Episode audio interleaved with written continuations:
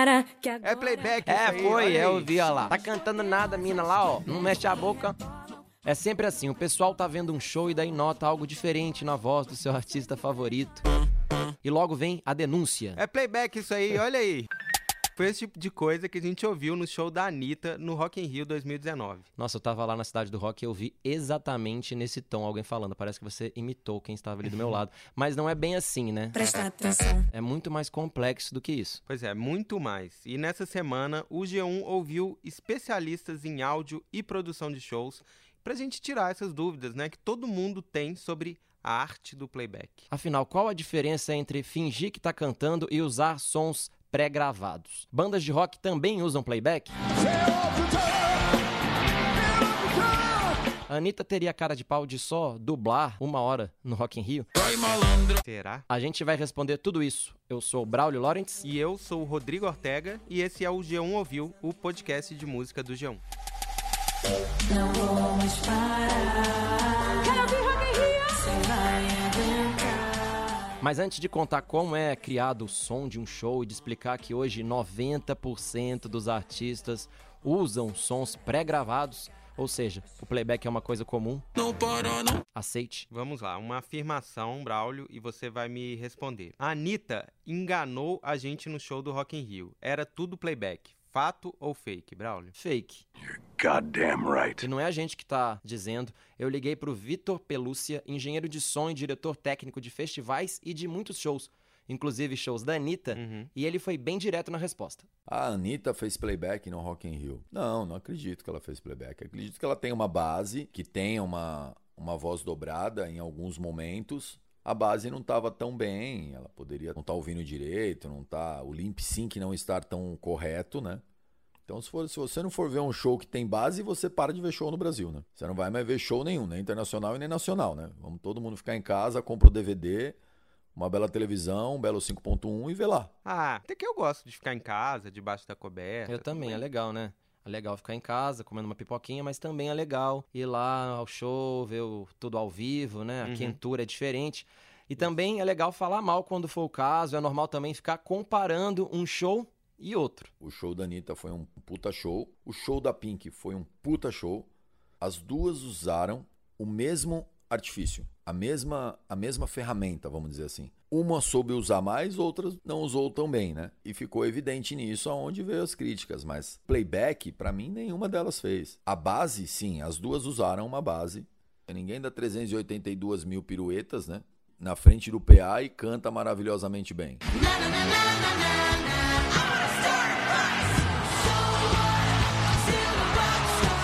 Tava cantando em cima do playback. Não tem, não é física que faça ela estar na frente da caixa, num headset, por melhor que ele seja, naquele volume. Mas era puta ensaiado. O lip sync dela era maravilhoso, né? Ela não suspirava fora do, do Pro Tools. O playback é quando o cara dá um play, não tá nada plugado, e o cara canta em cima do playback, né? Aí você sente a diferença quando a pessoa vai falar boa noite, boa tarde, e o nível da voz dela do playback tá muito diferente, né? Eu acho até que vale a gente ouvir um trecho do show que ele fala, né? É a última música do Rock in Rio, So What? É, aquela que a Pink voa pela cidade do rock, né? Ouve aí.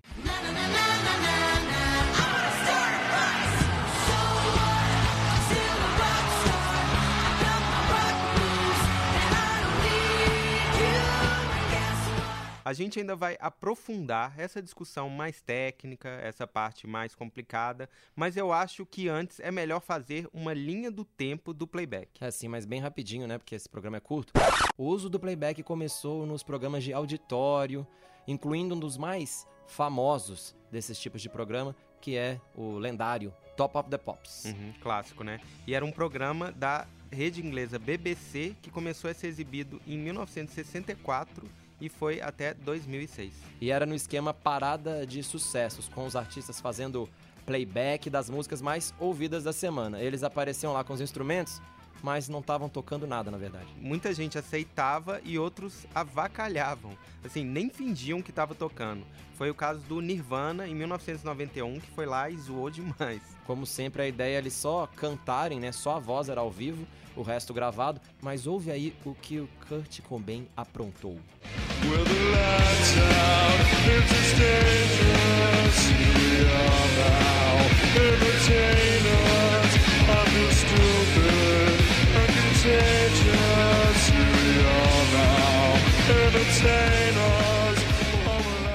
O playback era comum na TV britânica, na TV americana e também, é claro, por aqui no Brasil. É, todo mundo com quem a gente conversou cita o programa Cassino do Chacrinha como precursor do playback televisivo brasileiro lá nos anos 80.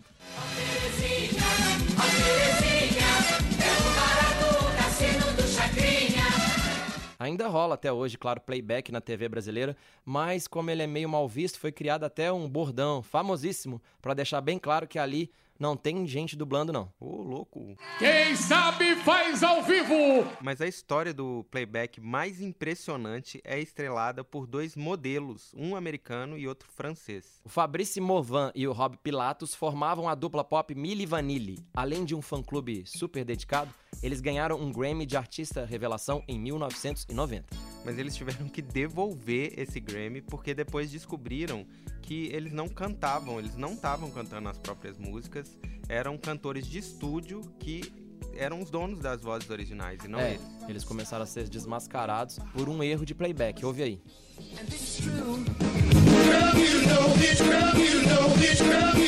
O áudio trava e eles saem correndo do palco. É, e aí, depois dessa apresentação na MTV, que foi em 1989, que a farsa do Milli Vanilli começou a ser revelada, a casa caiu pra eles. Né? E aí, não dá nem pra ficar rindo aqui, que é uma história bem de final triste, assim. Um dos integrantes, o Rob Pilatos, morreu em 1998 após uma overdose e várias tentativas de suicídio. A outra metade da dupla, o Fábio Morvan, segue fazendo shows. Então deu pra entender que o playback existe desde que o pop é pop.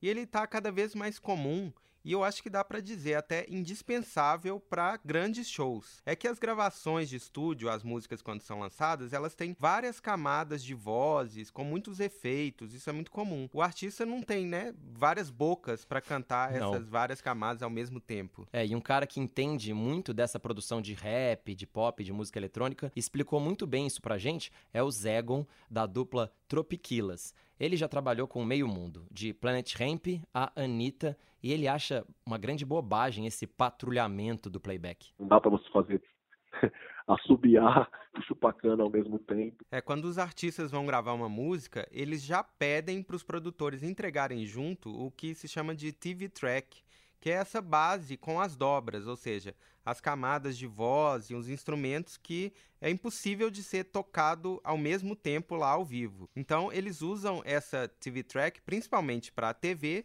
e também para nas apresentações ao vivo com nas partes com muita coreografia, por exemplo, em que fica difícil essa execução ao mesmo tempo. Aí isso foi o Zegon que explicou. Quando a gente produz a faixa, o artista já pede. Mas é claro que tem playbacks e playbacks. O normal é que o microfone principal do artista, que eles chamam de lead vocal, esteja sempre ligado, claro, e conduza o show inteiro. Só num caso muito especial, tipo uma mega produção de intervalo, por exemplo, do Super Bowl nos Estados Unidos, que o mercado aceita aquele playback 100%, tipo que rolou aquele playback polêmico do Red Hot Chili Peppers.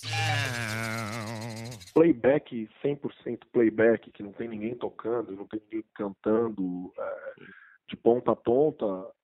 é, depende de que tipo de que nível de apresentação visual, é, de coreografia que vai que tipo de coreografia que vai ter, o que que vai ter. Se for um negócio muito avançado e tal, não tem o mérito também, entendeu? Agora, o, o, o uso de dobras e você está cantando a voz principal, isso não, não tira o mérito nenhum de ninguém, entendeu? Isso é muito comum e às vezes a pessoa é, foi na hora que apareceu na televisão, respondeu uma voz e a pessoa não cantou. Mas, Nossa, é um playback, mas não é um playback. É uma dobra de voz que tá ali e que parece que a pessoa fez playback em tudo. Então o pessoal faz um pouco de sen- sensacionalismo nisso. Não é a mesma coisa do show do Iron Maiden, que vai entrar um baixo, guitarra, bateria e o vocal e é gravado assim. Mas mesmo assim o Iron Maiden usa coisas pré-gravadas também, usa orquestra, usa isso. Então assim, é normal você usar artifícios. Mas a gente volta agora para algumas perguntas que ainda não foram respondidas. A gente conversou com o Andreas Schmidt, que comanda a parte técnica de eventos grandes como o Lollapalooza. E eu perguntei para ele o que todo mundo quer saber. E aí, quais bandas de rock fazem playback. Scorpions usou. Se você pegar um Iron Maiden, usa. Se você pegar. Caramba! Porque senão, como é que faz todo esse sincronismo e toda essa perfeição de iluminação e vídeo, entendeu? É, é complicado. Muse usou, é, Foo Fighters tem. Não é tão evidente, né? Como de repente numa, numa cantora mais pop que está dançando, se movimentando pra caramba e de repente não aparece tanto ofegante porque está usando mais um track gravado da voz do que o, o, a voz original, né? Porque é evidente, caramba, a pessoa está com fôlego para lá de Bagdá e não consegue cantar e dançar tanto ao mesmo tempo. Então se usa bastante também uma dobra de voz para pegar isso não aparecer tanto.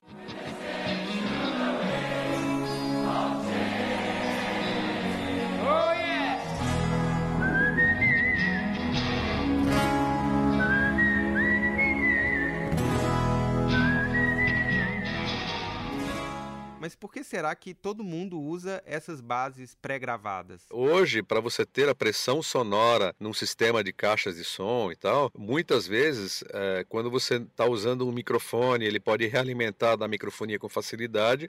Se você tiver uma gravação, você grava tem essa voz junto com a voz original e, pô, fica do caramba, fica bom pra caramba. É, o Andrés também falou de outra coisa que me deixou, assim, impressionado. É, e pelo que eu entendi, esse é mais um motivo para que quase todos os shows tenham sons pré-gravados, né? É, e sem eles, não teria como ter essa sincronia entre o que passa no telão, os efeitos da iluminação, o som que você ouve das caixas. Se isso fosse feito de forma humana, normal, o cara operando ali na hora a iluminação ou o vídeo, seria sempre é, com uma margem de erro muito maior, né? Porque caramba, você não consegue pegar e fazendo o timing exato. De repente dá uma atravessada, vai no momento errado e tal. Então começou a ter uma preocupação de ter uma, uma precisão muito maior, né? Então esse time code essa linha de tempo e essa linha de tempo, ela na verdade é um ruído, manda uma informação para a mesa de luz, manda uma informação para a mesa de som, manda uma informação para qualquer aparelho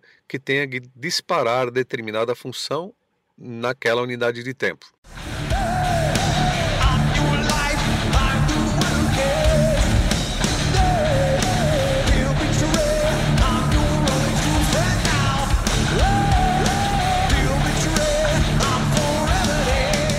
A gente fez pro Pelúcia a mesma pergunta que tinha feito pro Andréas. Quais bandas que usam esse artifício? Metallica, Foo Fighters, sempre tem uma base, sempre tem um violão ali, sempre tem uma, uma coisa, né?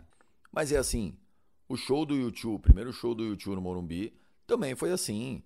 Você via literalmente quando ele tira o microfone da boca, a voz dele tá colada no PA e ele abraça um dos fãs na rampa. Se quiser catar pra ver, é só ir lá ver e vai falar, puto, é verdade. E assim, e ninguém falou, mas porque é um YouTube. Ele também disse que quem foi o pioneiro no Brasil nesse tipo de técnica foi ninguém menos do que Sandy Júnior, no Rock in Rio 2001. E a dupla foi achincalhada na época, por terem feito isso, né? Segundo Pelúcio. Uhum, e aí fica aquela pergunta no ar, né? Por que, que será que só os brasileiros é que sempre acabam sendo mais criticados que os gringos? A diferença é que o artista é, estrangeiro, eles quando saem em turnê, eles entram num galpão, montam o show e há um mês. Então acaba ficando um pouco mais imperceptível, né? Eles têm um trabalho de, de preparação para aquela turnê mundial muito grande, né? Então ele vem um pouco mais preparado com isso, né? E muita gente já viu essa entrevista no G1, mas acho que é legal a gente repetir aqui o trecho em que a Carol Prado pergunta pra Anitta sobre o tal uso de playback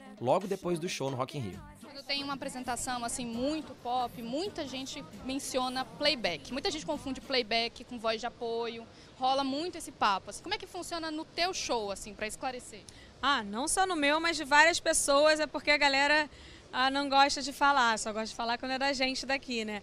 Mas quando é um show que tem muita dança, muita coreografia, normalmente é, são gravadas vozes de apoio, sim, para as partes que as coreografias são mais pesadas. Não tem como você fazer uma hora dançando sem parar, como é o meu set, assim, pra, a gente fez apenas cinco minutos sem dança. O resto era só dança, dança, dança, dança. Então não tem como você fazer tudo isso o tempo inteiro e cantar o tempo inteiro.